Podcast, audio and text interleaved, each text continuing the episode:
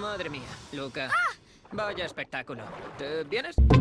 Pues Luca ha sido uno de los grandes protagonistas del fin de semana con su golazo al Sevilla. Sus 38 años no fueron inconveniente para dar un derechazo en homenaje a Topuria y no quedó así a un aguerrido Sevilla. Golpe al mentón y la liga más cerca. Y es que parece que el Barcelona no tira la toalla. Goleada de papá Xavi a papá Bordalás.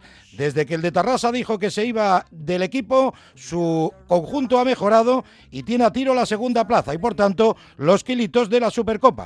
Los culés se lamentan de que el míster no lo dijera en septiembre, igual estaban un poquito más cerca del Real Madrid. Mal fin de semana para los semifinalistas de Copa porque ninguno ganó. Atlético y Mallorca empataron y los dos equipos vascos, Real y Athletic, perdieron. A ver cómo sienta la Copa en las próximas 48 horas. El Atlético sigue con su cara de Mr. High fuera de casa. Pinchazo, sin Grisman, en campo del colista el Almería, que contó con su otro Luca, que fue el más rápido en desenfundar en ese oeste almeriense y le metió dos chicharros a Oblak para sumar otro empate. Y es que el Almería sigue sin ganar un solo partido. Un gran Betis sumado a Cuadra descuadraron las opciones de los vizcaínos de arrebatar la cuarta plaza a los atléticos y además pierden a Nico Williams para el fin de semana ante el Barcelona. Nadie entiende nada ni con las manos, ni con el bar, ni por supuesto con las tarjetas.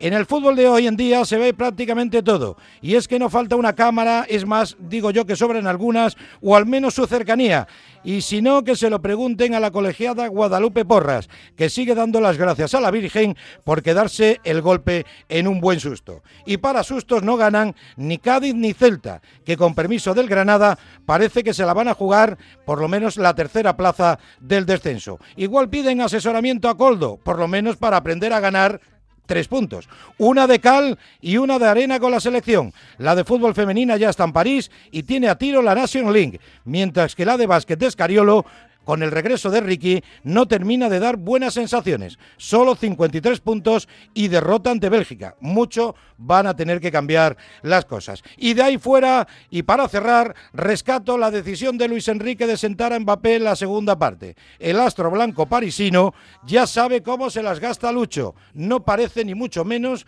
que Luis sea rencoroso. Es tanto el rencor que te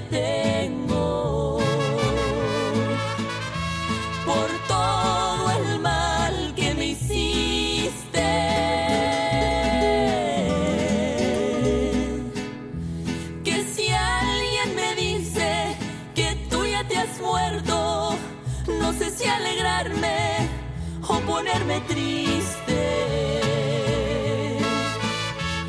Y no es que yo clame venganza, pues digo nomás lo que siento.